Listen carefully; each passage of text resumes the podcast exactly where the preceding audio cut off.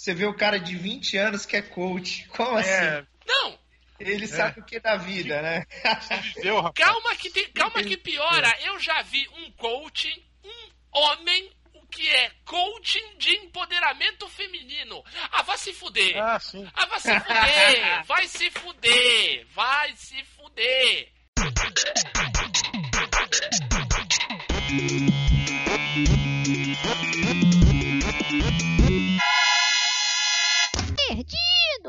Luzerlândia.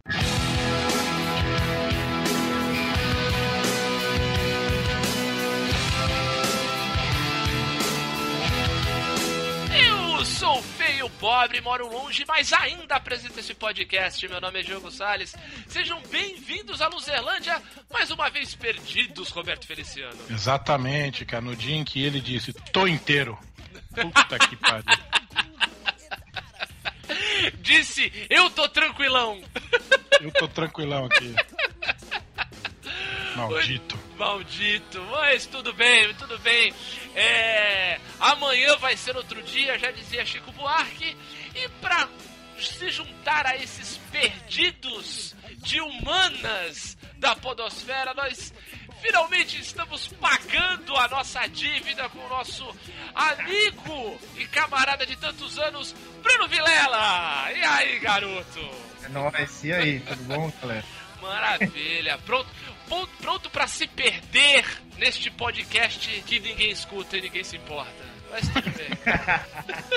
Pô, já tá afastando a visita já, cara. Pô, Fica tratando as visitas assim, não chamo mais.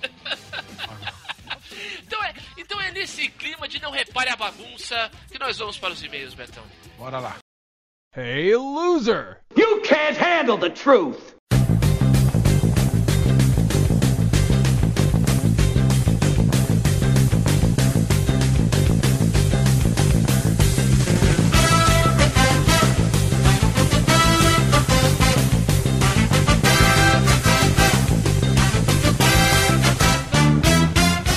Falar com os nossos ouvintes, Roberto Feliciano. Bora. Vamos lá repercutir o nosso episódio sobre o filme do Thor. Darren Rock. Ragnarok and Roll, que falamos, É. tivemos presenças ilustres aí da Ana Cláudia do Salsicha, tal, um filme, um filme engraçado, um filme divertido, um filme batuta e o que os nossos ouvintes queridos andaram falando a respeito, Betão? Vamos começar com o Ultra de, com Gola Rolê. Olha aí. Ele fala assim: Meu eu de 18 anos de idade amou o filme, ao mesmo tempo que meu eu de 30 e muitos anos ficou problematizando o filme. Acredito que a pessoa que melhor traduziu essa minha sensação foi o foi bom, mas falta alguma coisa, foi o crítico Pablo Vilaça. Aí ele coloca um vídeo aqui do Pablo Vilaça com comentários sem spoilers sobre o filme. Uhum. Ao contrário do nosso episódio que só teve spoiler. Exatamente. é, é, se você ouviu no nosso episódio, não- vai ter essa preocupação. Exato, mas é muito, muito bom. O vídeo, a, a propósito, né? O Vilaça disp- dispensa apresentações, né? Ótimo crítico. Você fez até curso com ele uma vez, não foi, Betão? Cara, muito bom que ele fala que o, o filme é bom, é divertido, mas é esquecível, né? Acabou virando É. uma comédia e tal. Achei interessante o ponto de vista dele. Eu acho que é uma característica da trilogia Thor até agora, inclusive. É, né? possível, mas enfim. Uhum. Ah, a personagem Lady Sif, que fazia parte de um triângulo amoroso com protagonistas nos filmes anteriores, não aparece nesse filme. Não é sequer citada pelos outros personagens. É, né? Aliás, do triângulo amoroso só ficou uma ponta, né? Exatamente. Foram eliminados, as, as mulheres da relação foram limadas nesse É. filme. O que me leva a uma dúvida: por que ela não estava em Asgard jun juntos quando ela atacou? Eu devo presumir que ela foi morta junto com os outros guerreiros. Não, ela tá gravando outra série. Foi isso, foi isso que aconteceu. Ela tava ocupada, né? Lady Aquela Sif série que tava... ela, tá- ela é toda tatuada, né? Não é? Ah, rapaz, é verdade. Eu não tava lembrando dessa, dessa série que a Eu acho atriz que é tá essa, fazendo. certeza. É, não, eu acho que é essa sim. Acho que é essa sim. E assim, que de certa forma é até uma, uma boa a Lady Sif não ter aparecido nesse filme. Que daí abre a possibilidade dela aparecer no Guerra Infinita, né? Dando, dando uma ajuda pro Thor, É, é, né? É um. ah, digamos assim, tem uma porta aberta aí, né? Sim, verdade. Bom, aí ele dá três sugestões pro, pro, pro futuro do Marvel. Universo cinemático da Marvel. É, o personagem da Marvel. É, Garoto Esquilo, que Muito é bom. uma parada meio comédia, meio bater de frente com o Deadpool da Fox. Certo, é. E é uma boa, uma personagem feminina legal, né? A gente, inclusive, Beto, não sei se você lembra, a gente citou aqui a Garota Esquilo num post da. Daí um post somente escrito aqui do, da Luzerlândia, é, sugerindo a Paige Van Zan, aquela lutadora do UFC, pra fazer a Garota Esquilo. Ah, tá. É, então. Ah, já tem até elenco, então. Aí, ó, tá vendo? Aí Miss Marvel, a Miss Marvel Kamala Khan, que é, é uma personagem recente. Eu li os dois primeiros arcos, as duas primeiras histórias dela. É bom? Achei muito boas. São boas, são interessantes. Pô, legal. É, eu acho que ah, peca um pouco na ação, mas a, a problemática é que ela é paquistanesa. É, Show. é bem, bem interessante. Pô, irado. E o Cavaleiro da Lua, né? Olha que aí, é, rapaz. ele chama aqui de Batman de branco, né? O Batman da Marvel. Uhum. Seria uma coisa mais sombria, eu acho eu seria interessante, assim. Rapaz, eu, eu nunca, acho que seria eu nunca li nada dele. Você lia do coisa do Cavaleiro da Eu Lua? lia, tinha uma época que ele saía no mix que eu comprava. Eu não lembro se era o Homem-Aranha ou. Certo. Eu lembro que tinha uma época do que o Cavaleiro da Lua saía num mix que eu comprava. E eu li por essa, por essa época, assim. Aham, Era legal? Então é Mas legal, é, personagem é bom. pegada mesmo, é. Pô, É, mas é meio essa pegada mesmo. Um Batman da Marvel, assim. pô, show. Ah, vou te falar que virou uma dica pra mim. Acho que eu vou, vou correr atrás aí de, de ler a respeito desse personagem. Que eu escuto falar, eu lembro de você falar, inclusive, em outras, em outras vezes que a gente gravou episódios sobre quadrinhos ou filmes de heróis. Então eu lembro de você citar, falar bem e tudo. Eu, eu, eu acabei deixando passar. Eu vou, vou atrás. Tem, tem uns personagens da Marvel, digamos assim, pseudo-obscuros, porque bem ou mal tem, tem público, tem história, tem, tem vai uma antologia, tudo aí, não dá pra chamar de um personagem secundário, mas um- uns personagens não tão populares quanto os principaiões assim, que acabam me passando, cara. Tipo, eu lia muito dos X-Men, li muitos heróis X-Men e, e heróis como o Cavaleiro da Lua, por exemplo, me passou. Preciso, preciso, digamos assim, corrigir este defeito, corrigir este problema. É, eu, lia, eu lia nos mix, né? E, e algumas edições especiais que saíam, assim. Não, mas essa era a, a parte boa dos mixes, né, Betão? Que nem a gente tinha contato É. com alguns com alguns heróis que não tinham título próprio, né? Que não tinha Exato. mercado aqui no Brasil, essa história toda. Bem, além do Ultra, nós temos um comentário da nossa querida fã de Wizard. Está de volta aqui comentando a respeito do filme do Thor e ao contrário do, do Ultra, ela não ficou nem um pouco ressabiada a respeito do filme. Achou ótimo, mandou um filme bom da porra. Vi muita gente reclamando do humor do filme, mas na boa, esse filme não é de, eh, não é de herói, é de quadrinho, então se permite ter esse tom. E, e na boa, é, é a merda do fim do mundo. Então pra que ser triste? Tá no inferno, abraço o diabo. é uma boa abordagem, né? Eu achei interessante. Outra coisa, se o Ragnarok é um, é um ciclo, tava na cara que o Thor iria tomar o lugar do pai, tanto em suas obrigações quanto na sua aparência. Ela tá dando aí a explicação do bagulho do Thor ficar caolho, né? Perder o olho na luta. Ah, sim. É, então, eu não lembro se eu citei no episódio, sinceramente. Mas na história, nessa, nessa última história do Ragnarok aí, que o, inclusive o Salsicha cita, né, do Disassemble e tal, o Thor, no, ao invés de perder um olho, ele arranca os dois olhos. É quase um bagulho edipiano.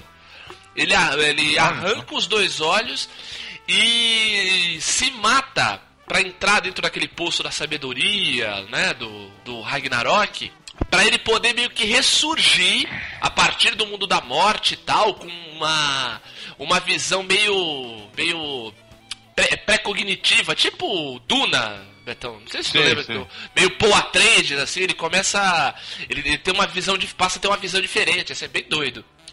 Então, tem a ver, tem a ver. O- essa questão do, do eu só Isso que eu acho que faltou no filme. De explicar um pouco mais essa, essa parada do ciclo do Ragnarok, né? De ser algo que acontece sempre. Né? É. De algo cíclico da, da, da história de Asgard, dos Asgardianos e, e, e tudo mais. Bem, além de comentar no site, né, Betão? As pessoas podem mandar e-mails pra gente em luzerlandia.luzerlandia.com.br Exatamente. Podem seguir a gente nas redes sociais, por exemplo, nosso querido Facebook, Betão, lembre-nos o endereço do Facebook. facebook.com barra aluzerlândia. Muito bem, ou nos seguir no nosso Twitter, perfil arroba Luzerlândia, e também pode nos ouvir no SoundCloud, Betão. E o endereço do SoundCloud da gente qual é? soundcloud.com barra luzerlândia. Exatamente. Então, esses foram os comentários, esses são os recados da, da nossa última edição. Agora, nós vamos abrir passagem, Betão, para o nosso episódio onde falamos dessa gente babaca para mostrar seu valor. Nesse episódio tão perdido e largado na, na podosfera. Vambora. Vambora.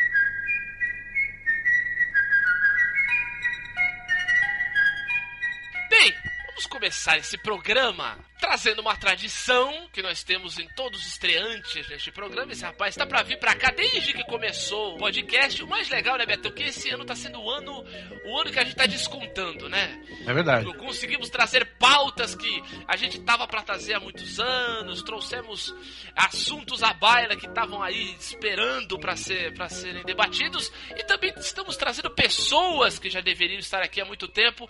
Então, Bruno, meu querido, meu brother, meu parça, diga pra nós a sua história de loser. Puta merda, tem várias, né? eu lembrei.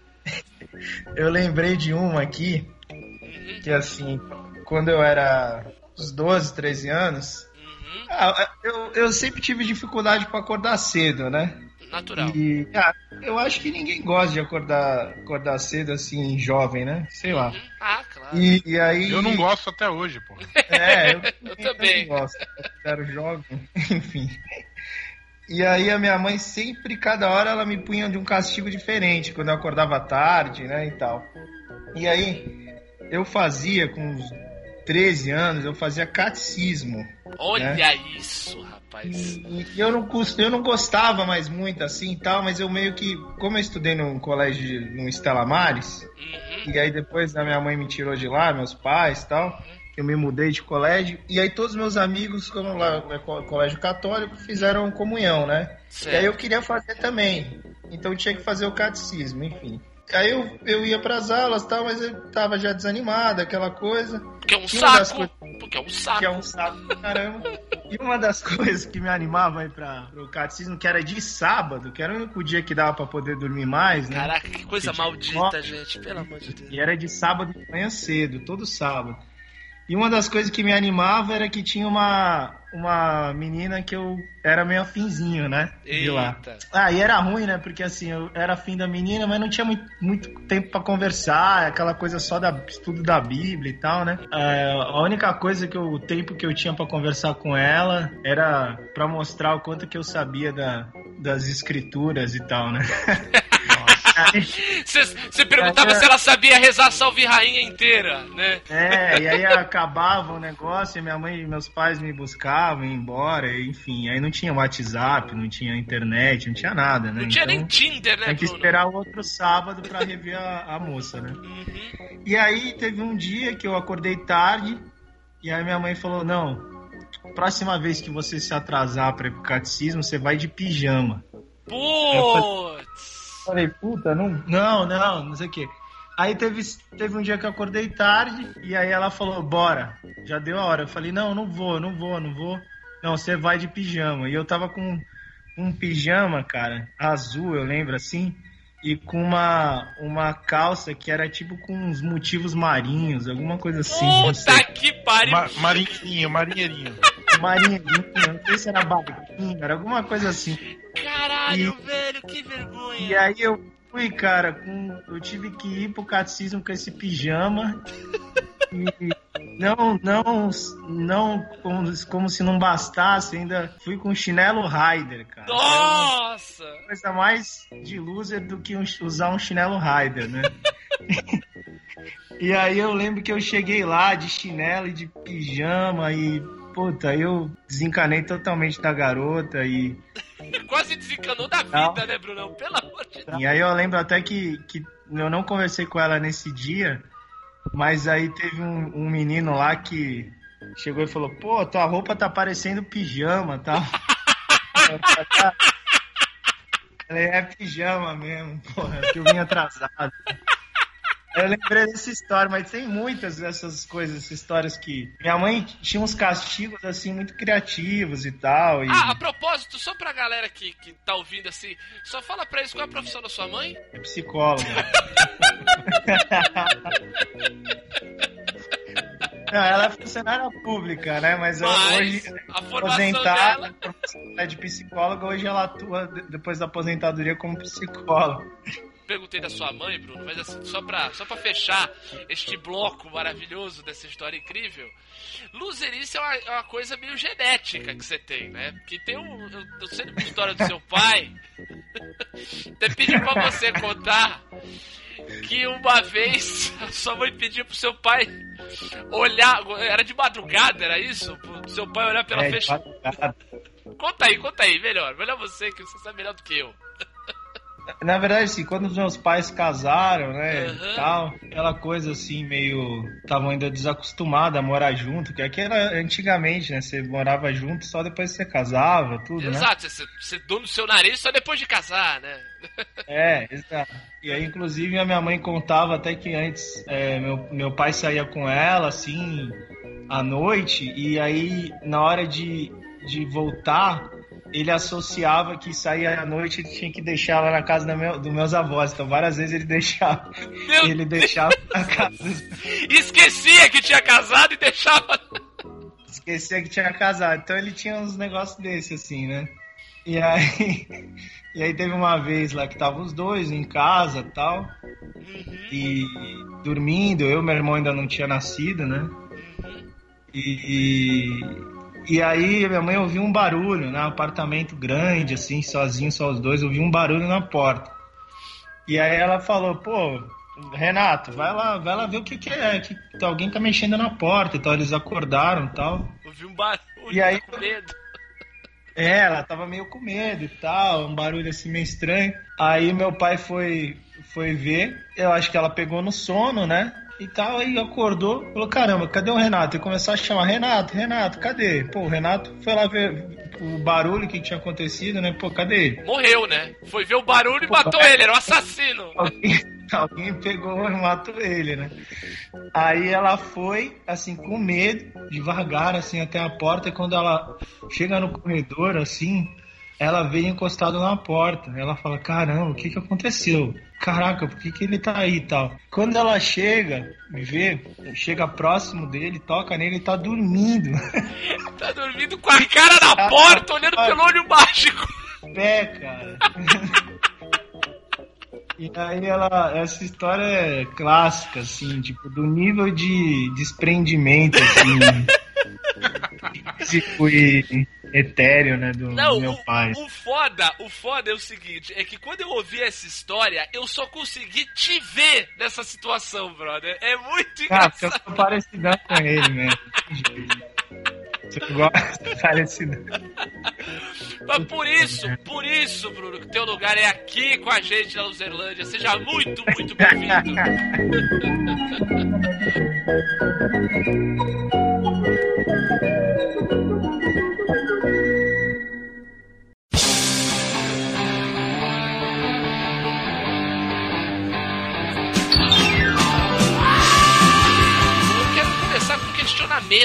E a partir desse questionamento a gente abrir pra pra discussões, uma discussão mais filosófica, já que, já que o, o, o Bruno tem até doutorado na causa, né, Bruno? Não, doutorado não, É, é mestrado, né? Mestrado, né? Tá. Mestrado, é verdade. Doutor é o Diogo. Você vê que, ó, esse, esse, esse podcast é acadêmico, Betão. Olha aí, ó. Nós temos nós que somos graduados. É, Merdas pobres. e, os- e- e convidamos pessoas que têm mais graduação do que a gente. Já trouxemos doutor, doutorado. já trouxemos doutores, agora temos um mestre aqui. Um mestre. Bem mais da hora ser mestre, né? Pô, claro, tem até filme, é o mestre com carinho, olha aí, ó. É. Então você que é o nosso Sidney Poitier da Luzerlândia, Brunão. Então eu queria que você, junto com o Betão Óbvio, me, me ajudassem a entender esse problema do mundo que é assim. Por que tem tanto babaca no mundo? Betão, me ajuda. Me ajuda. Você que é um cara que trabalha com público. Você que é um babaca, né? Não, imagina. Imagina. Ó, vê uma coisa. Aí nesse caso, nesse caso, Beto, aí eu entro naquele ditado assim.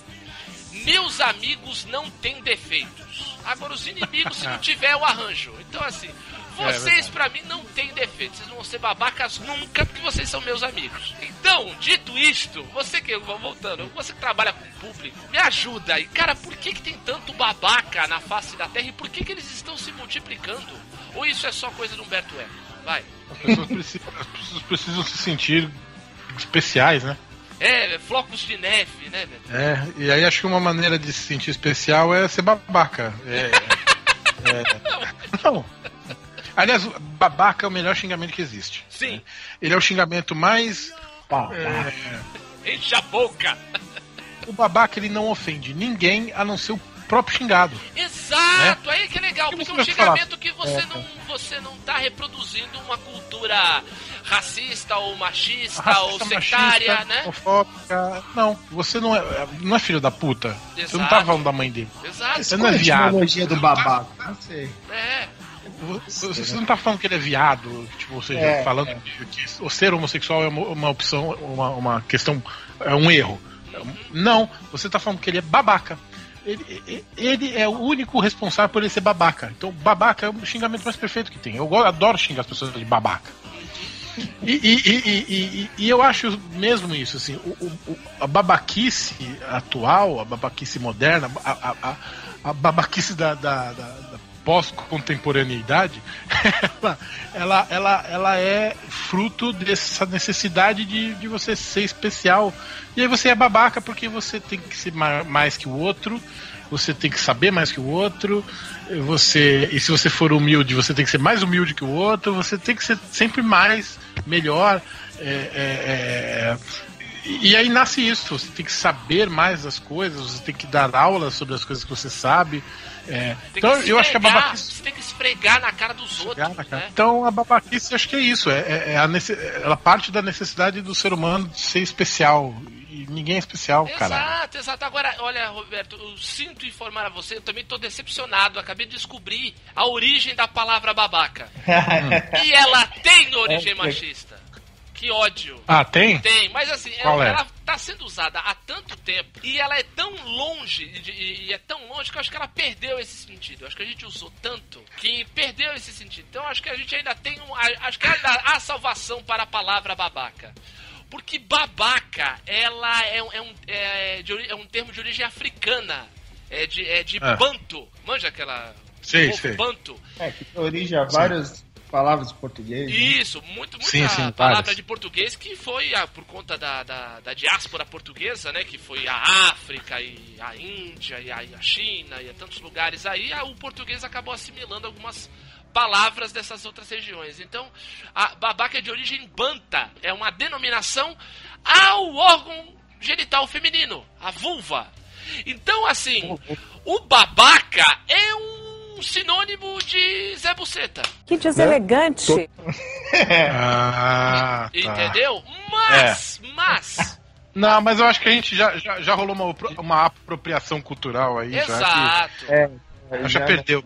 É, Diluiu-se. diluiu-se com o tempo, eu também acho. Acho que assim, há, há uma origem, digamos assim, com essa origem machista, mas eu acho que ela passou há tanto tempo e é tão antiga ressignificou, né? que ressignificou. É como a questão do trabalho, né?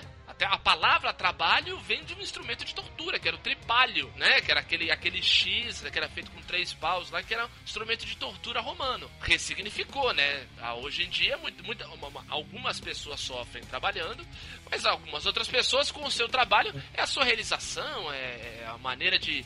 melhor maneira de viver, né? Essas coisas. Blah, blah, blah, blah, blah. Blah, blah, fucking blah. E assim, a gente falou de um tipo de babaca, né? Que é esse, é esse o Sabichão. Sabichão, exatamente, biduzão.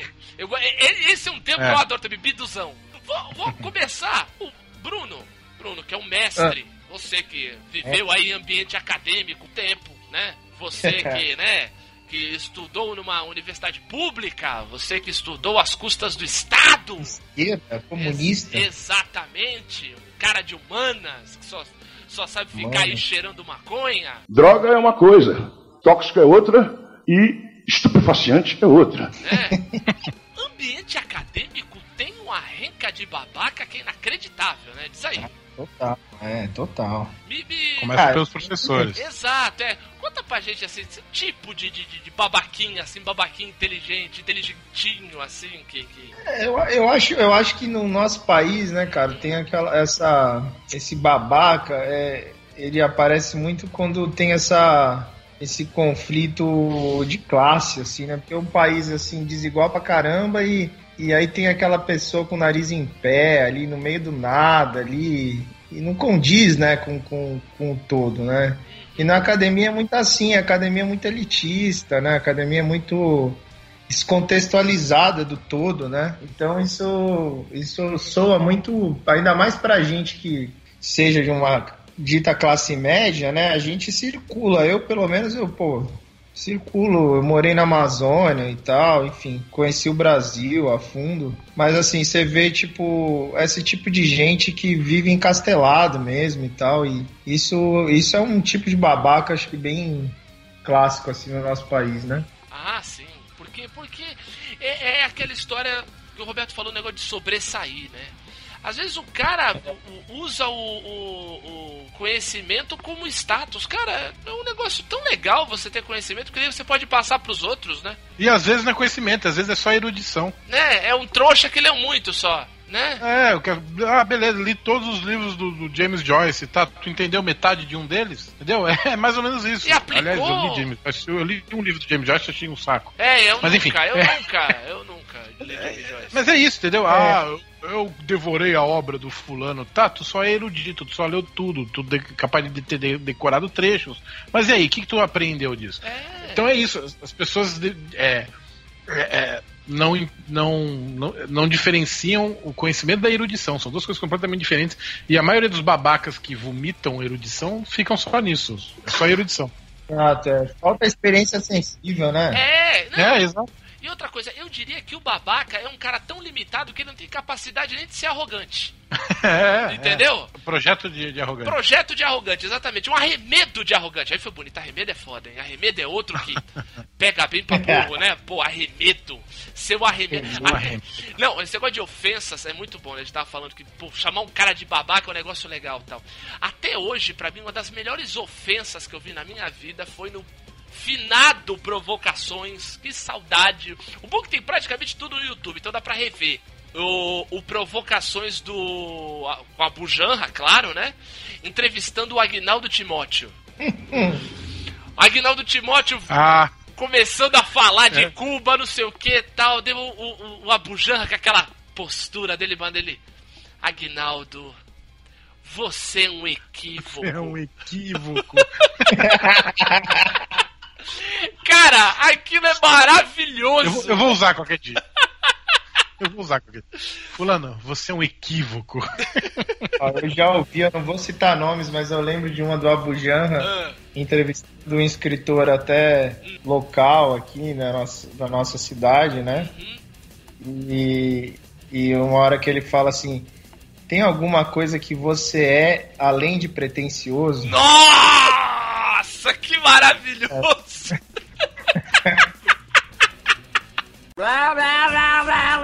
Blah, blah, fucking blah. O legal, o legal da, da gente ter citado a Bujan é porque ele, ele chama, digamos assim, outro, outro tipo de babaca, que é o babaca das artes. Exato. Cara, a- as artes, eu, eu e o Roberto principalmente, eu não, eu não sei se você teve, teve essa, essa chance, Brunão. Nós, em determinado momento de nossas vidas, nós frequentávamos muito a, a cena teatral da cidade, né? A gente ia no festival de teatro amador, né? Eu fiz teatro amador, inclusive. Tu chegou não, a, a- a- a frequentar estes, estes palácios? Não, eu não, eu não, eu, eu frequentava como Público, não, público, É. claro, claro. público, é, Aham. público, mas bem pouco, mas pouco. Não, não chegou a. Não chegou a ver, ver tanto, né? Então, Não, eu e não- o Roberto, a gente de vez em quando a gente ia numas peças. Eu ainda fui mais agressivo, né? Eu ainda ca- acabei fazendo teatro amador, né? Eu entrei. Eu tive, na verdade é uma doença, eu tive teatro amador, né?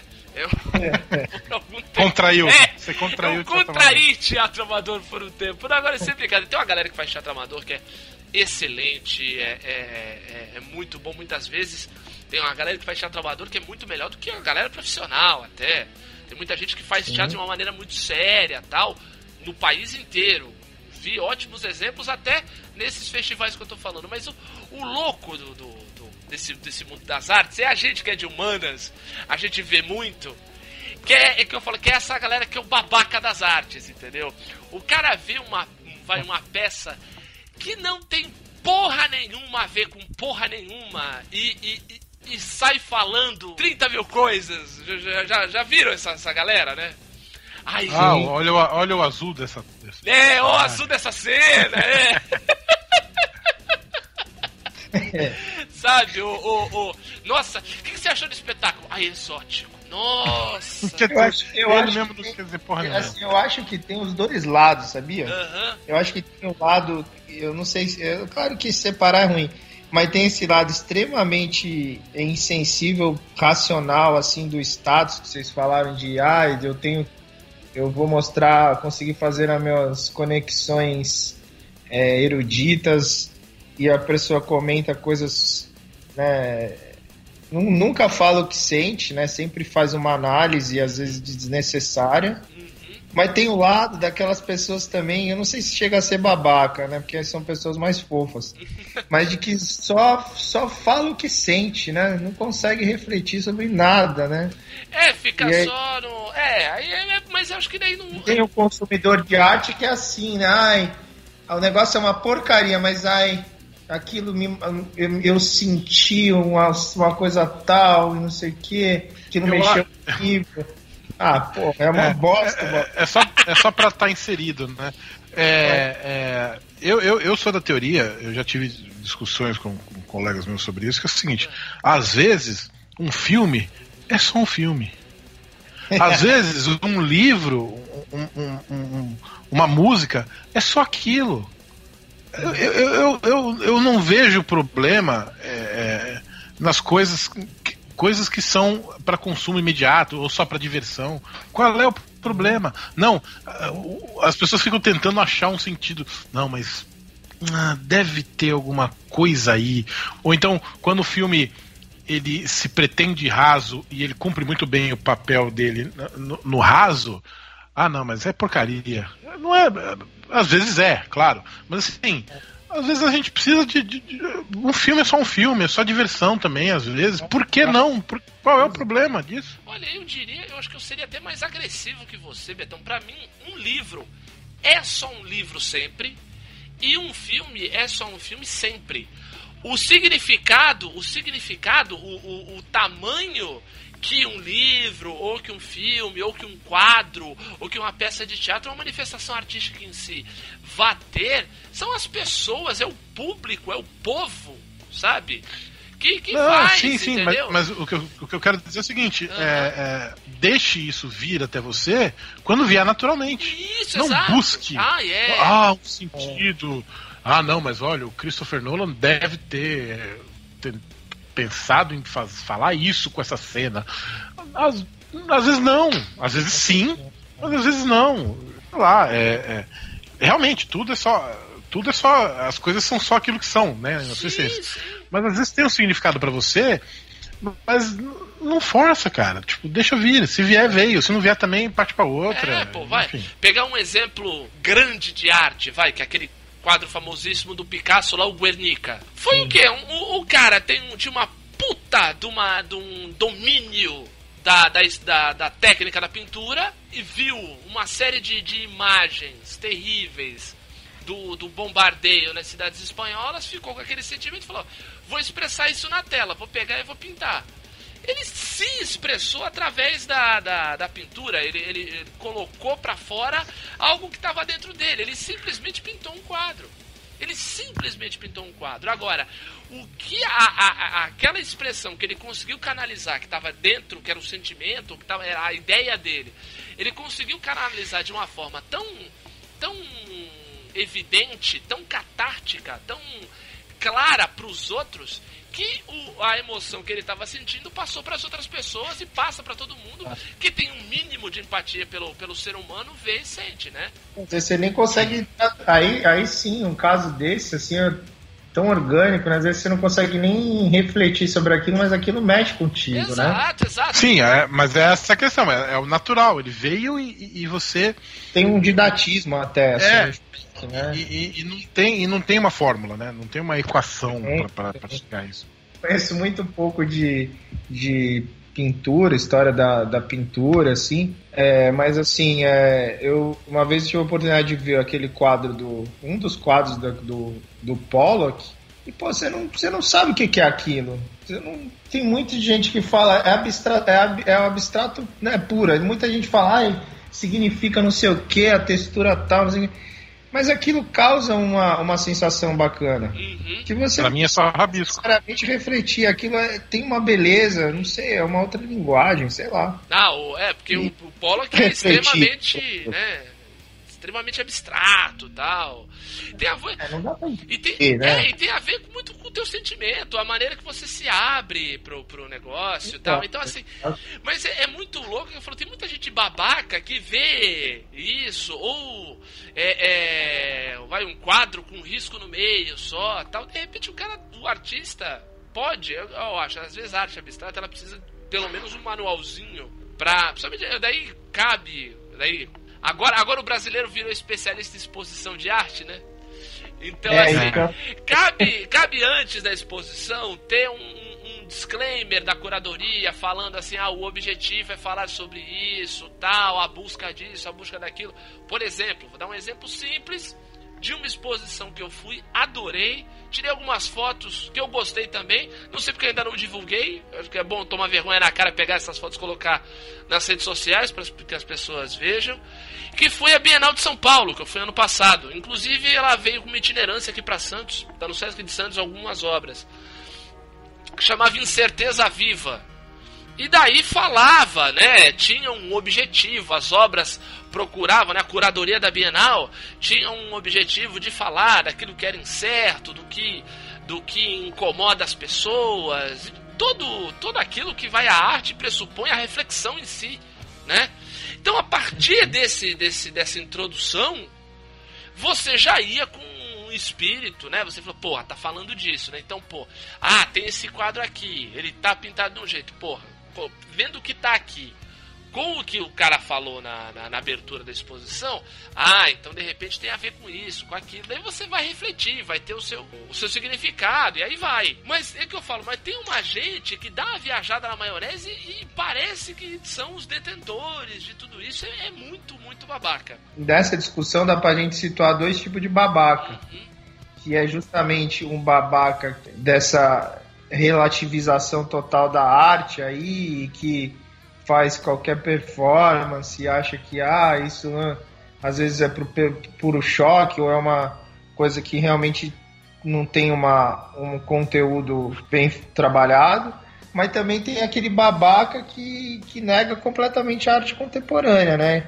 E aí acha que arte contemporânea é qualquer coisa, só porque não tem técnica. Uma técnica, claro, tem técnica, mas não tem uma técnica figurativa, não é tão inteligível. Então você vê essa, esses coxinhas aí, tudo, inclusive esses mais conservadores que estão condenando é, as questões, essas exposições e que teve é, nu e tudo. Ah, o- Os millennials, É, é. os millennials bons de lábia. É, então, é, você vê, é, é um clássico tipo de babaca também, né? Que nega, assim, né, a arte contemporânea, como se fosse tudo fosse performances ruins e que fosse destituída de técnica. E, enfim, aí eu vejo aí um monte de, de post aí e tal.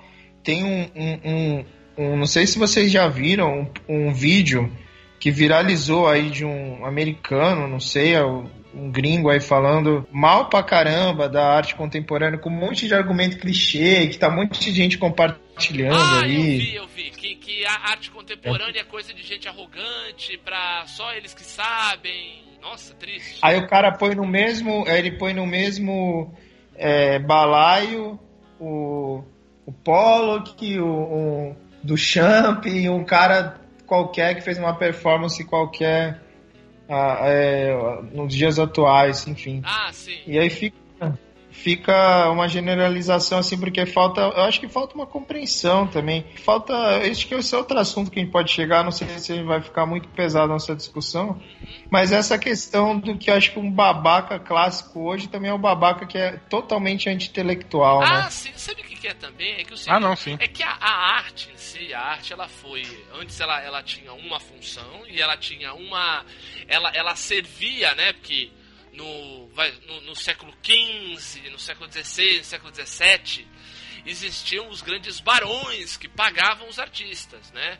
Hoje em dia a arte ela é. Os mecenas. Mecenas. É, hoje em dia ainda existem mecenas, mas é diferente. É só um cara que, que vende os quadros e tem a ver também o, o, o- a arte hoje em dia é uma forma meio mais de, ela é mais de varejo, né? É, você vende quadro pessoalmente para as pessoas, tudo. Mas assim, a arte ela evoluiu na, na- na sua abstração do século XIX para frente. E isso é muito pouco. Isso é, isso é uma coisa que deveria ser ensinada nas escolas por conta de você entender. E mais do que isso, isso tem a ver com pensamento abstrato. Isso leva ao- a, a- vai, a desenvolver o pensamento criativo, a você ter outras.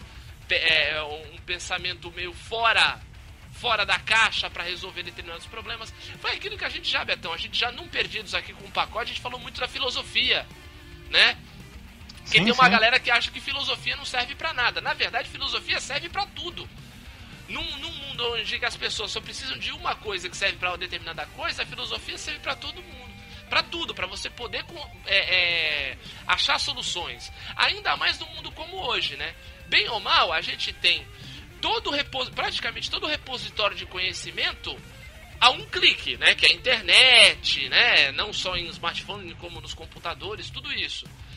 Mas o que acontece? Como a gente já tem tudo à mão, a gente precisa saber fazer o quê? Saber fazer as perguntas certas para poder desenvolver ainda mais o conhecimento. Sim.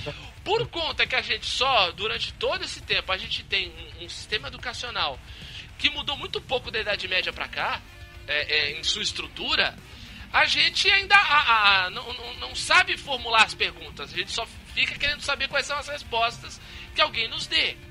Então a arte entra nisso também, porque a arte evoluiu, a, arte foi buscando outros, outros caminhos, existi- existiram outros movimentos muito importantes de arte, é, o modernismo, o dadaísmo, o surrealismo, vários ismos aí que a gente não, meio que não, não- entendeu, não sabe por quê, não sabe por que surgiu, não sabe quem são os expoentes desses movimentos bem ou mal em algum ou outro colégio um pouco mais progressista, com um, pouco, um conteúdo um pouco mais profundo, a molecada do ensino médio e nos últimos anos tem lá uma pincelada do que foi dadaísmo, do que foi modernismo. A gente ainda tem um pouco de sorte por conta de ter muito conteúdo da semana de 22, mas não sabe muito bem o porquê, o, sabe? Não entende, por exemplo, vai ter alguns poetas modernistas brasileiros que faziam poemas só com palavras proparoxítonas. Pô, mas por quê? Pô, pega, bota as palavras e vê como elas soam, vê como tem um ritmo tal. Tem um monte de coisa que dá pra você aprender, entender e aí abstrair em cima disso tudo. E aí é importante, aí é legal, aí faz valer, faz você parar pra pensar e refletir. Como a gente só fica dentro desse, desse sistema meio arcaico e todo mundo quer ser especial, né, Betão? Como você falou, todo mundo quer ser Exato. se destacar tudo isso. Você ser ignorante em relação a isso, você ignorar os fatos, você não querer entender o porquê dessas coisas, vai te fazer diferentão, vai te colocar um status e você vai ser babaca com orgulho, né? Que é isso que eu acho que é isso aí, né, Bruno, que você tava, tava trazendo, né? Do, É. do, do- do cara que é feliz por ser ignorante, né? Acha que, que tá certo. É, eu acho que hoje. Eu acho que. É meio clichê falar isso, mas a gente vive hoje uma, uma sociedade é, que, essa, que é um- também a sociedade da imagem, que é essa sociedade da, é, do cansaço, né, do, do- da autoexploração e tal. E essa sociedade, ela tem pouco espaço para a intelectualidade mesmo, porque o, intelectual, o intelectual, mesmo o que não é arrogante, o que não é, é descontextualizado da realidade, ele é visto pelo senso comum como, como chato. Sim. Ele é chato. Então, assim, é, e aí acaba a gente, como intelectual, entre aspas, acaba também sendo visto como babaca. Porque ah, é, você, você sabe um monte de coisa, só que você não tem dinheiro, você não é empreendedor, então você é um babaca. O que, que adianta você ter lido tudo isso, saber tudo isso de arte, e se você é pobre? Você é um babaca, você tem que ter Se dinheiro. você trabalha numa, num emprego comum, né? Se você. É comum. Ótimo. fa- É, entendeu? É a necessidade de, de, E fazer ainda diferença. ficar falando que, e, e fazendo crítica e levantando análise, isso é que coisa chata, isso é perda de tempo, né? Mas você trouxe um babaca maravilhoso pra pauta, que é um babaca que está se proliferando muito na internet e tá, vi- esta merda tá virando quase uma religião, que é o empreendedor. o Ah, sim, bicho é babaca, mas eu vou falar de um tipo de babaca que é pior ainda, que é o coaching. Andam juntos, né? Eles, eles saem pra almoçar juntos. De mão dada. E o mais engraçado é que eu, eu não consigo ter essa coisa de coach, porque o coach, ele é. Você vê o cara de 20 anos que é coach. Como É, assim? Não, Ele sabe o que é da vida, né? viveu, rapaz. Calma que, tem, calma que piora. Eu já vi um coaching, um homem que é coaching de empoderamento feminino. Ah, vai se fuder. Ah, sim. Ah, vai se fuder. Vai se fuder. Vai se fuder. Como é que um homem vai lance- falar de empoderamento feminino, vai ensinar a mulher a, se empoderar se ele tá exatamente fazendo o oposto? Meu caralho. Ah, vá merda, porra! Vá merda!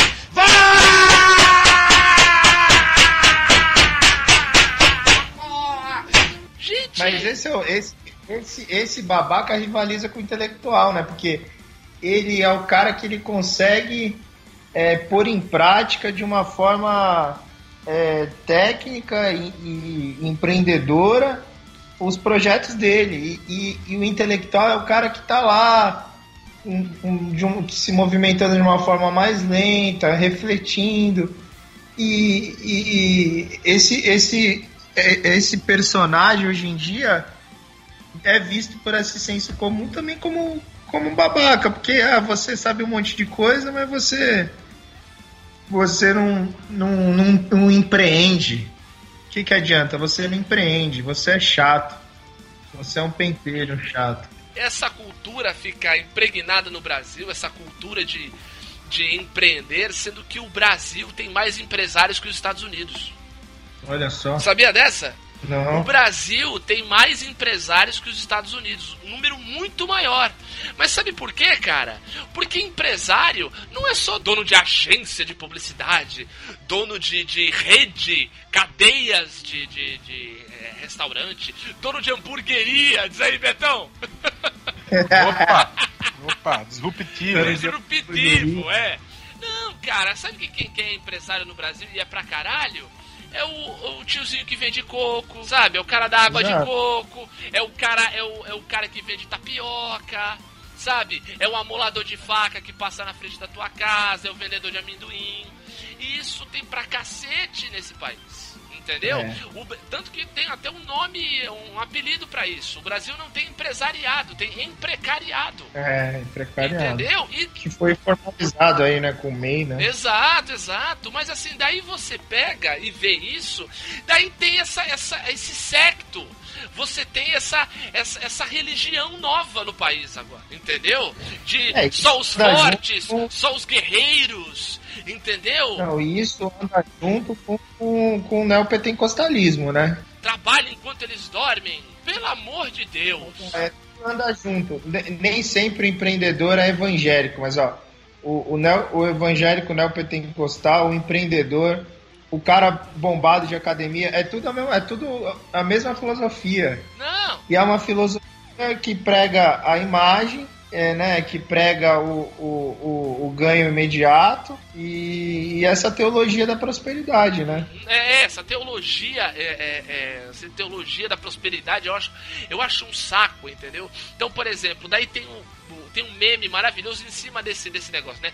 Treine enquanto eles dormem, estude enquanto eles se divertem, persista enquanto eles É. descansam, e então vai tomar no seu cu. Que deselegante. Vai, vai a merda! Então vai a merda, sabe? Vai, vai, vai te catar. Não, e, e morra, morra aos 30 de exaustão. É, porra, que É. porra. E assim, tem gente, tem gente que nasceu pra isso. Tem gente que, que vive disso. E eu acho, eu acho muito legal, assim, a pessoa naturalmente ter essa predisposição de ser o próprio patrão, de tocar o próprio negócio, de ter uma, ter uma ideia e, e- seguir essa ideia, tudo isso. Mas, mais uma vez, sabe o que ele é? Só uma pessoa defendendo o seu, o seu, o É, seu futebol, não. acabou. Mas isso, isso vem de, de uma, de uma necessidade, que o Benito falou uma vez pra mim isso, que ele, mesmo já tinha ouvido de um, de um, de um amigo dele falar o seguinte, as pessoas não se contentam em ser só plateia, Sim, em ser só público. sim. Então, esse negócio de ser só seu, ser, ser seu patrão, ser seu patrão, é lindo pra quem tem capacidade e, e- e- cap- capacidade é perigoso falar, mas beleza, a pessoa quer ser o seu próprio patrão, ela pode ir atrás e pode conquistar. O problema é o que você tá falando agora, é depreciar quem não quer ir atrás de ser seu próprio patrão. Isso, exatamente. Ó, A pessoa tem o direito de escolher bater cartão, por exemplo. sim, Ela tem, ela tem o direito. tem a realização dela e acabou. E vai muito também é, é, de encontro ao que o Bruno tá falando, assim, o, o intelectual, o, o cara que pensa, o cara que, que, que consome cultura, o cara que consome filosofia, o cara que, que escolhe é, consumir isso para si, ele pode, se for é, da, da vontade dele, não fazer nada com isso. Sim. E o Bruno tá falando, as pessoas- é é- é, o intelectual é cobrado porque ele não é empreendedor, porque ele não é rico. Foda-se, né? Foda-se. Ele pode escolher ter aquilo. Ele pode escolher ter aquilo pra ele, ele pode escolher ter aquilo pra ele fazer alguma coisa, alguma diferença no mundo, mas ele pode, a pessoa pode escolher não fazer diferença no mundo. É, pode. Vê que engraçado, o ser humano tem o direito de não fazer diferença no mundo. Exato, e assim, cara, e outra assim, ah, não é rico, amigão, caixão não tem gaveta. É. Caixão não tem gaveta, amigo. Tu morre, do, tu morre e vai pra vala do mesmo jeito, os bichos comem. A não sei que você Mas- seja cremado, mas também vira pozinho igual. Mas vamos falar uma coisa séria, né, gente? Essa, esse empreendedor, esse cara que tem a iniciativa também, na maioria das vezes, ele é um cara que, que, que, é, que, é, que é o deprimido, né? Que é estressado. Ah, sim, tem. É. Não, mas Então, assim, princi- ele não é o vencedor, né, necessariamente. principalmente se ele... Ele- compra a ideia de, dos outros. Principalmente se ele vai comprar um estilo de vida que não é o dele, que não combina com ele. Por exemplo, vai, a gente tem um exemplo, uma amiga nossa que já participou aqui mais de uma vez, é uma querida, eu adoro ela, Aline. E ela é empreendedora. Ela tem o, o ofício dela, ela tem clientes no Brasil inteiro, ela entrega no Brasil inteiro, ela faz, ela tem uma- um material maravilhoso, faz capa para tablet, para notebook, bolsa. Ela tem um trabalho lindíssimo, inclusive vale aqui o jabá. Por favor, vejam lá na casa dela tinha um trabalho maravilhoso. Entendeu? Ela ainda toca um, um- um grupo de, de empreendedores aqui da região para divulgar os seus trabalhos, que é o coletivo, que é ótimo, incrível, sabe? Mas ela faz isso por quê? Porque é natural. Foi uma coisa que ela aprendeu com a mãe a costurar e ela gosta de fazer e, e tem a ver com o com o ritmo dela de vida, então ela trabalha costurando de madrugada, que ela adora. Fico, muitas vezes está ouvindo a gente, então se você estiver ouvindo agora, Aline, um beijo pra você, saudades, entendeu? O- Ninguém, ninguém forçou isso goela pelo abaixo amor dela, de né? Deus. Aí, mas o, o que é foda é assim: é, tem esse exemplo que é ótimo, que é natural, que partiu dela e as pessoas, às vezes, que querem entrar numa dessa ela incentiva, não, vai mesmo. Porra, é ótimo, vocês têm que dar certo, vocês têm que ser felizes, tudo isso e tal.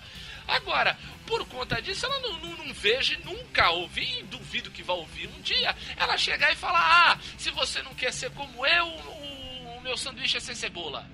Sabe? Pelo amor de Deus, cara. Você vai fazer. Puta que pariu, não, é. é. O que a gente, que o can- a gente cansa de ver aí nesses empreendedores de palco. É. É, Essa exato. galera que andou comprando time nos Estados Unidos, né? É, exatamente, exatamente, exatamente. Cara, maravilha, pô, teu, teu, a tua vida deu certo por conta disso, ótimo. Você quer usar isso como um exemplo, beleza. Você quer passar a sua expertise, beleza, mas tá bom, mas não deprecie os outros.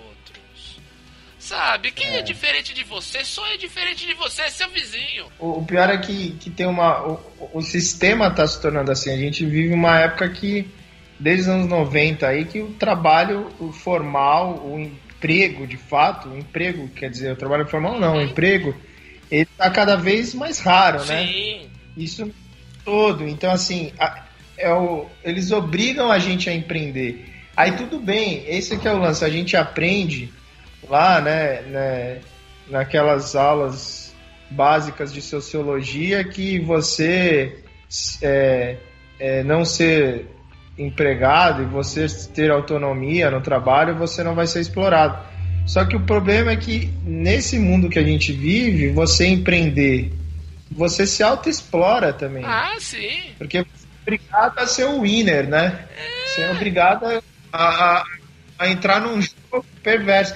Porque não é empreendedorismo solidário, é empreendedorismo individual, cada um por si e tal. E, e aí você, cada vez mais difícil, ainda mais na nossa área de humanas, comunicação, artes, é difícil pra caramba cada vez mais ter um emprego formal, carteira assinada. Aí a gente é obrigado ou a trabalhar de autônomo, de freelancer, ou ou trabalhar é, em outra área, ou ter que empreender. E aí, para empreender, a gente vai ter que jogar o jogo. E entra uma crueldade nisso, entendeu? Você falou, obriga as pessoas a ser o vencedor. É por isso que aqui é a Luzerlândia, porque a gente é contra isso. A gente é totalmente. Entendeu? Então, meu amigo, se você está ouvindo isso, você é a resistência. Blah, blah, blah, blah, blah. Blah, blah, fucking blah. O problema não é você ser empresário, pelo contrário, você pode estar gerando emprego, você pode estar é, é, ajudando muitas famílias a se sustentar, isso é maravilhoso. Isso é ótimo. Mas você não precisa ser babaca pra fazer isso, né? É isso. Não precisa ser coach, É, né? cara, coaching é um troço que me. Nossa senhora, me, me revolta num Tem tanto. coach life coach. É, é. Ai, gente. Ele ensina você a viver. Ah, é, exato. Pelo amor de Deus, esse povo não teve mãe. É aí que tá. Esse povo não teve mãe, não teve pai. Pra te ensinar como é que é a vida.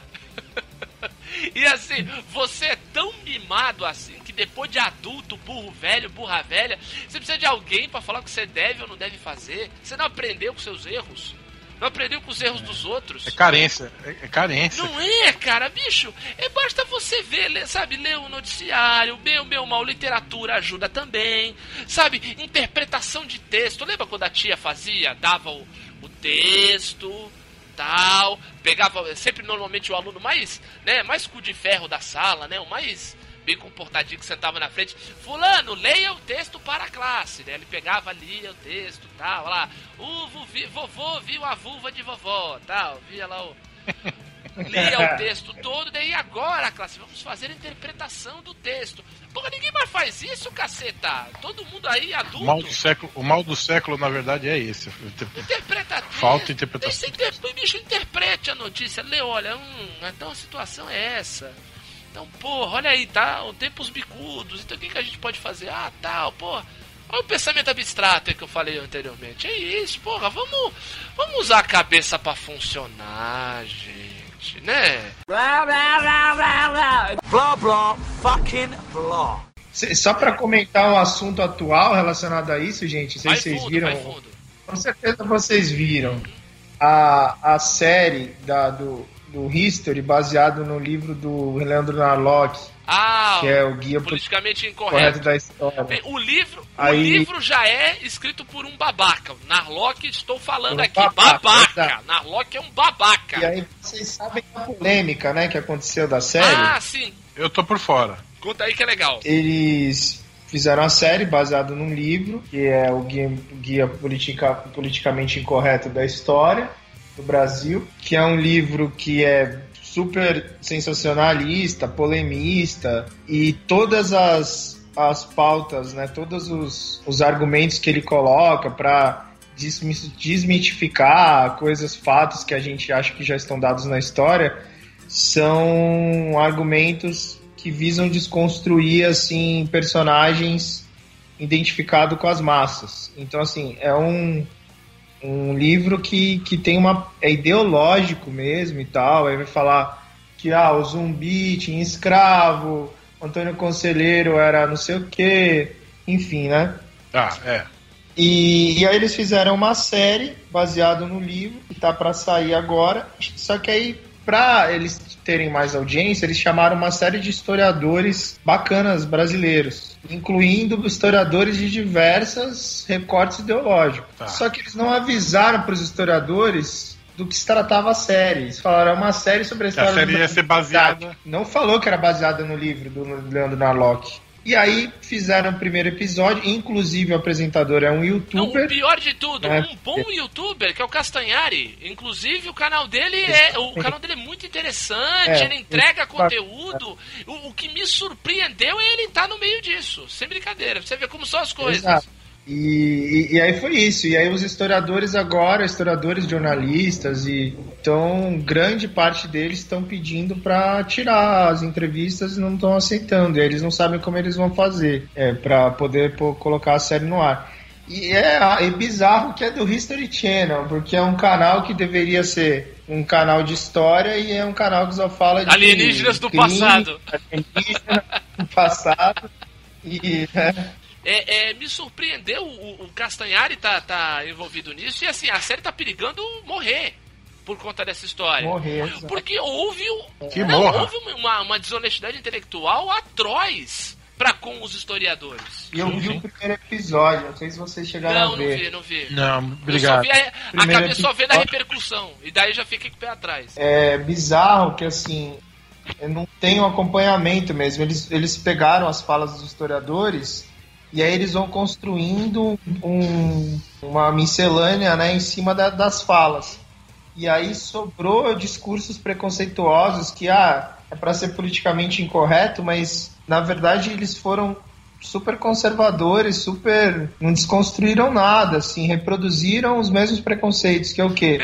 A Europa veio trazer a civilização e a, a cultura é, ocidental civilizada para a América. É, E o primeiro episódio fala disso, que fala do descobrimento. Em momento algum, um negócio que já é clichê, né? Em momento algum eles criticam esse conceito de descobrimento, não criticam. é aí que tá. E começam a falar que ah, existia uma diferença dos índios para os portugueses de 10 mil anos de evolução. Cara, e o foda é que o seguinte, isso também entra uma preguiça deles, né? Uma, uma preguiça de investigar. Porque assim, você o, o falar, digamos assim, do outro lado da história, que a gente tem uma ideia e é outra, você precisa investigar bem. Vai, dá um exemplo simples, dá um exemplo simples. As cores da bandeira do Brasil.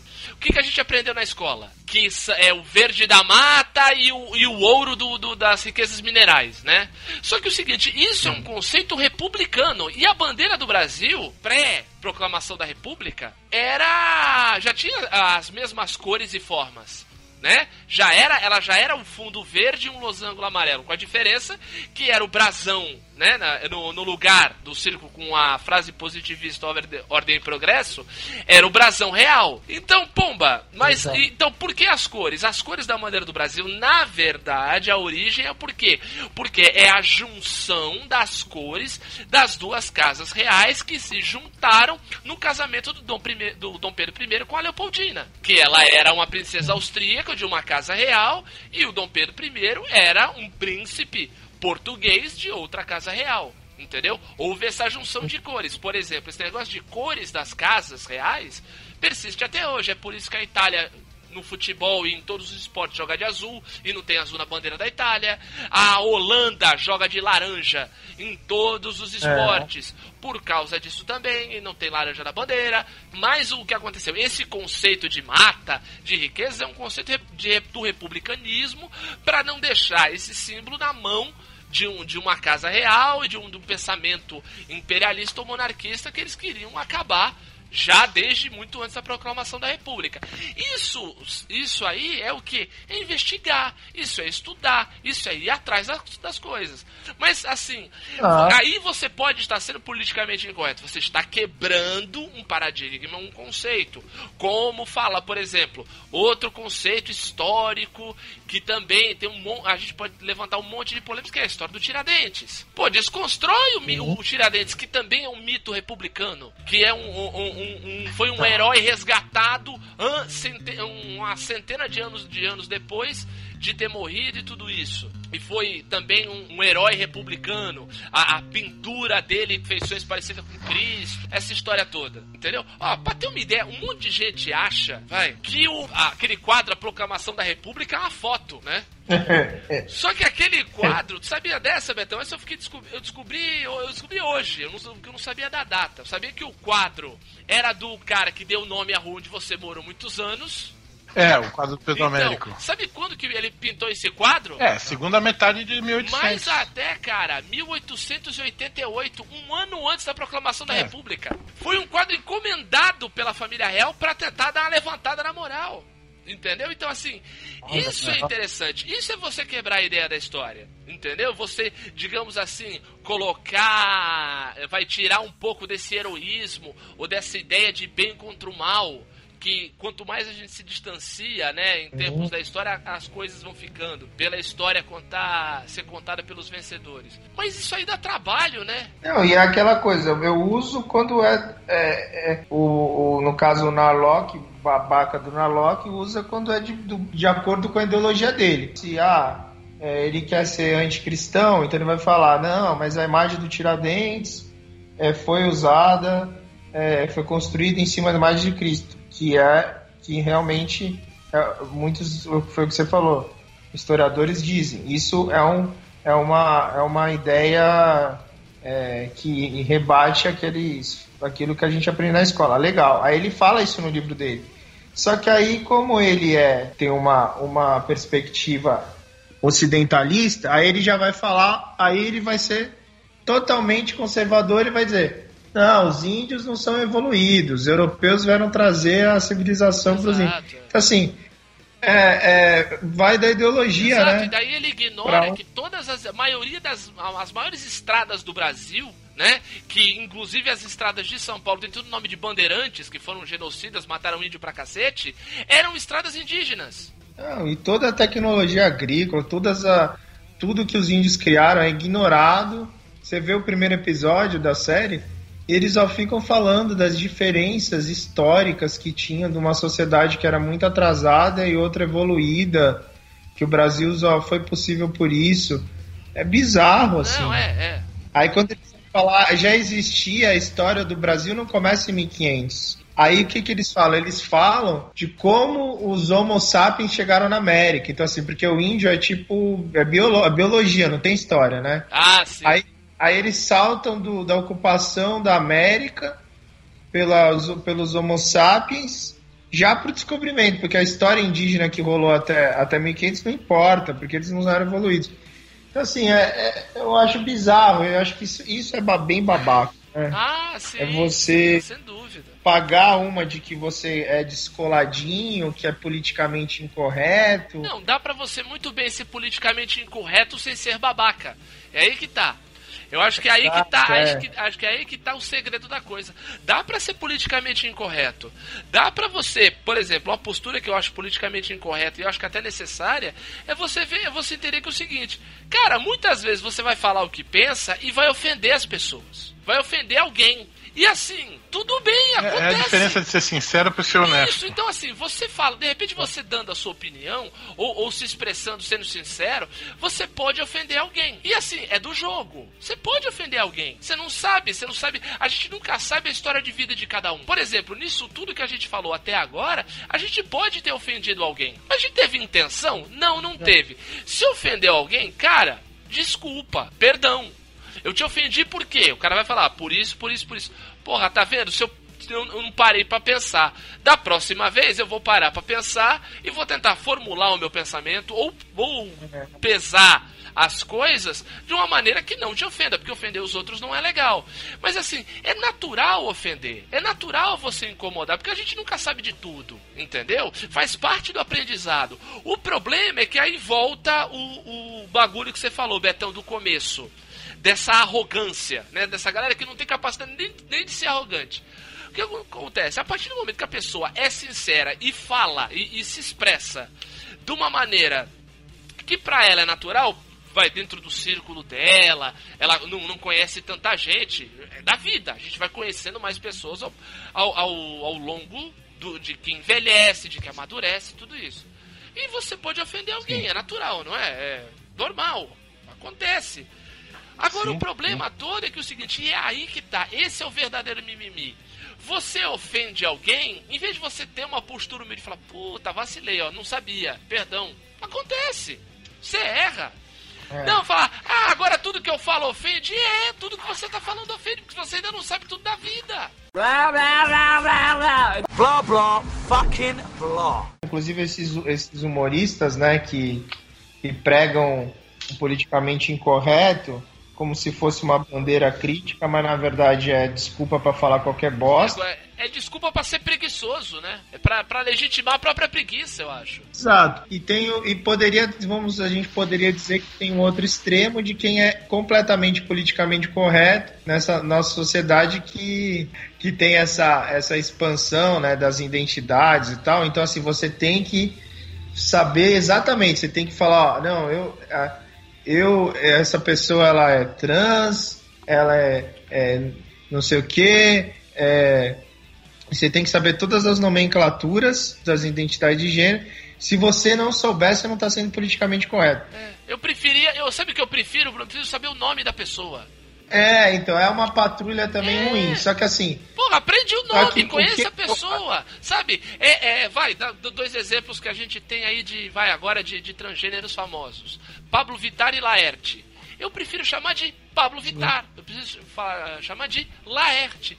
É muito mais Não, importante. É, é, é importante, é, é, importante, né? Ter, ter, a, ter a reconhecimento, de valorizar as, essas identi novas identidades, ou mesmo velhas, mas que são reconhecidas. A gente vai fazendo uma análise sociológica da coisa, tudo mais. Eu acho muito mais importante você saber o nome da pessoa. Você tem que saber todas as nomenclaturas, né? Exato, você tem que saber todas as nomenclaturas, porque você corre o risco de ser preconceituoso fácil.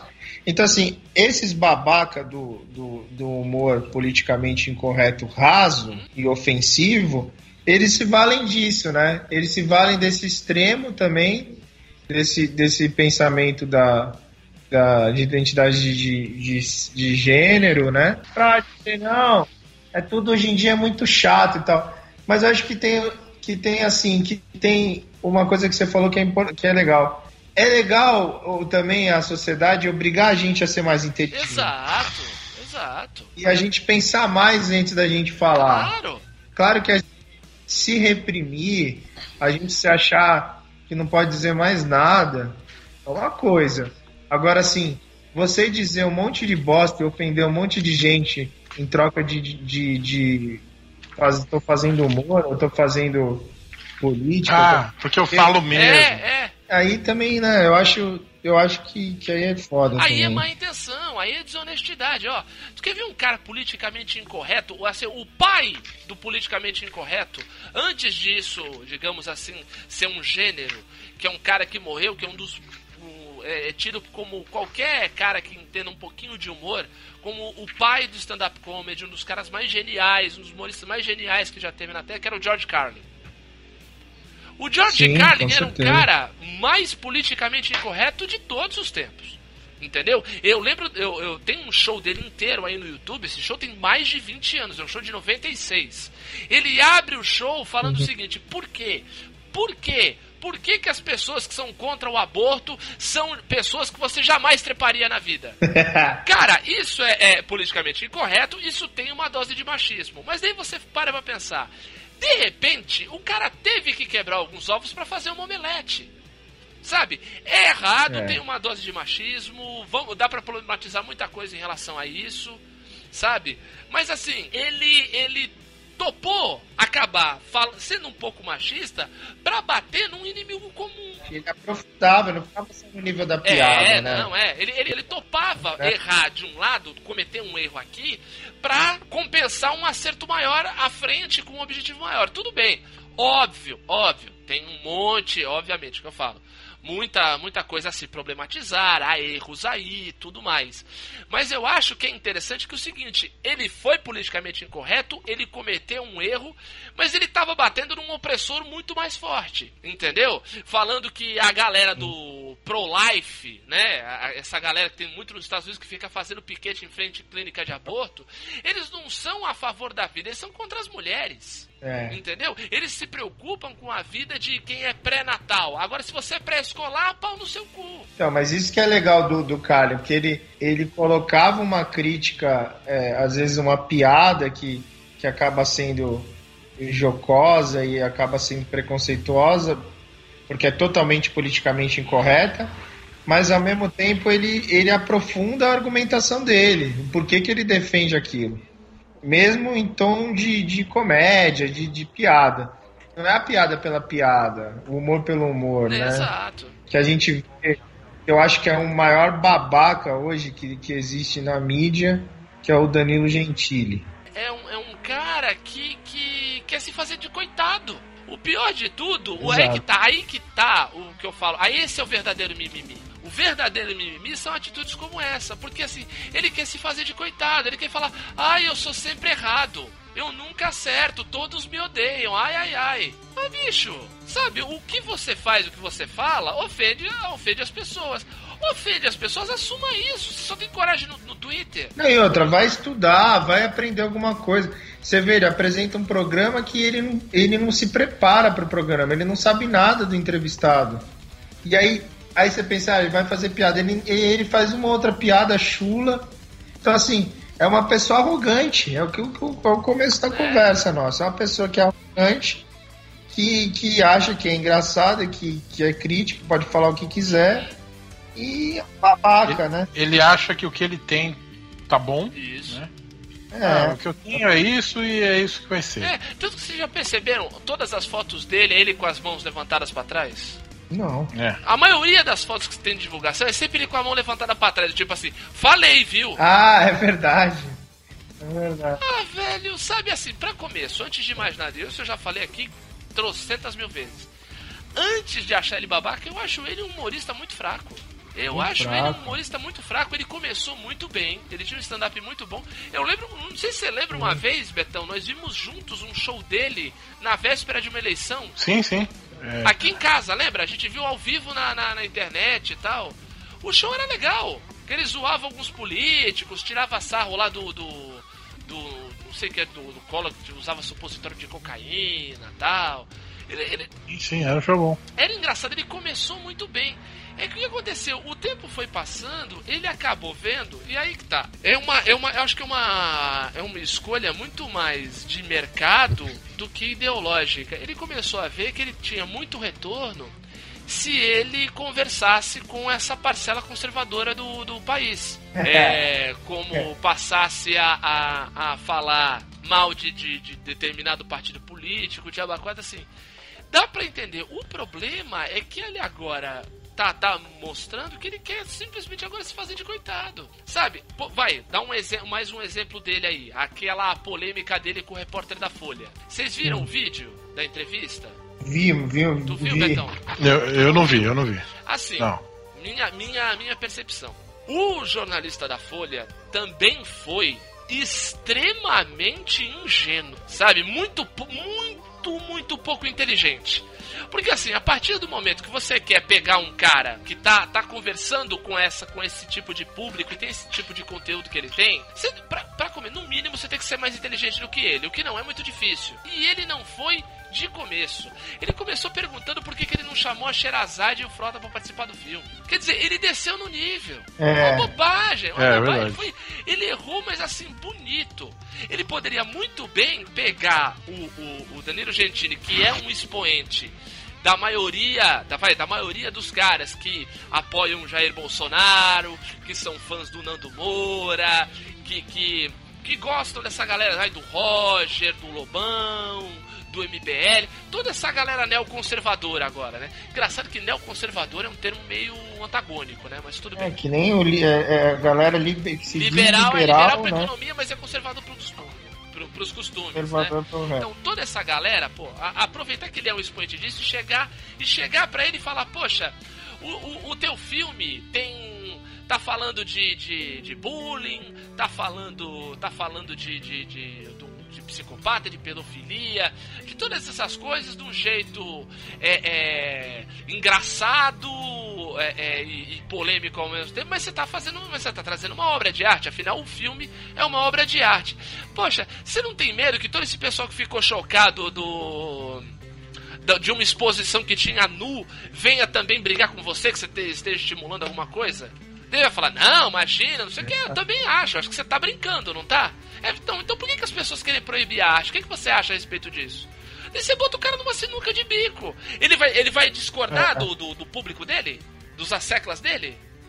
Não vai. Aí você coloca o cara numa sinuca de bico. Aí você, você faz, você é mais inteligente do que ele e faz ele jogar a teu favor. É, o que eu, o que eu ouvi muita gente falar é que para além do, do- do todo o absurdo que foi pós-entrevista, a entrevista como um todo não foi boa.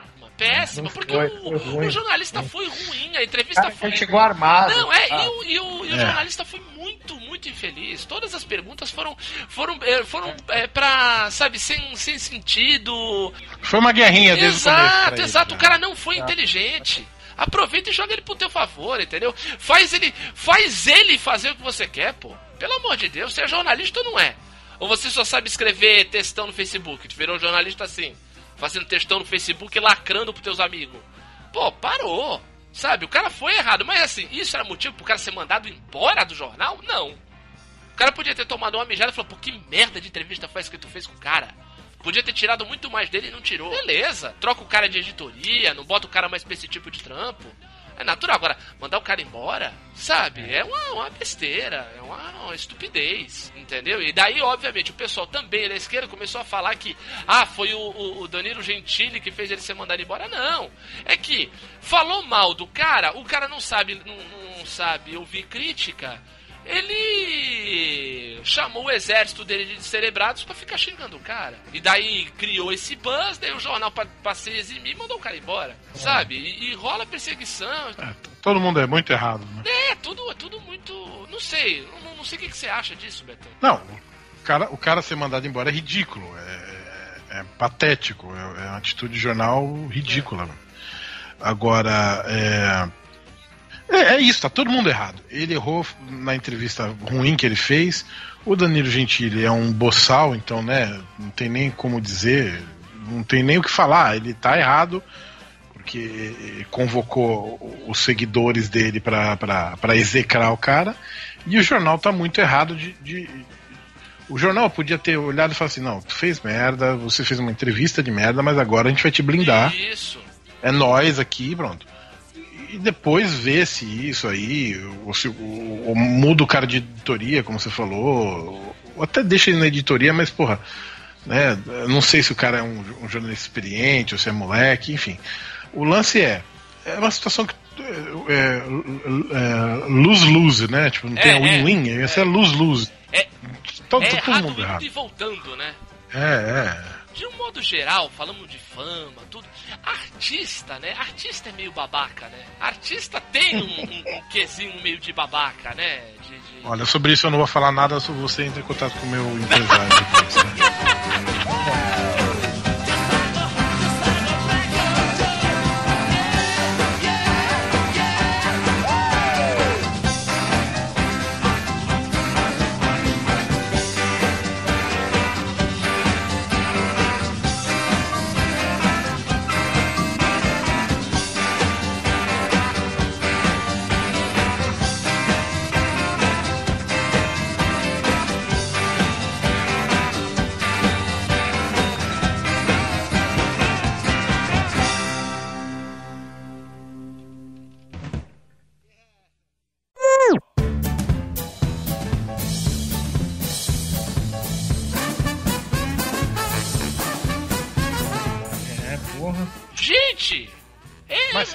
teve, né? É que, Sempre é que teve. agora parece mais. É verdade, peraí, eu vou retomar, eu vou retomar esse pensamento depois que eu errei. Eu comecei errado, a gente tem que começar com, a história do Bruno.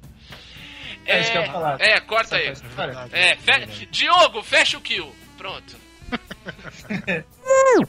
tu imagina, Betão, acordar de madrugada, tá teu marido com a cara na porta. Não, meu marido jamais faria isso. Não, não, eu sei. eu-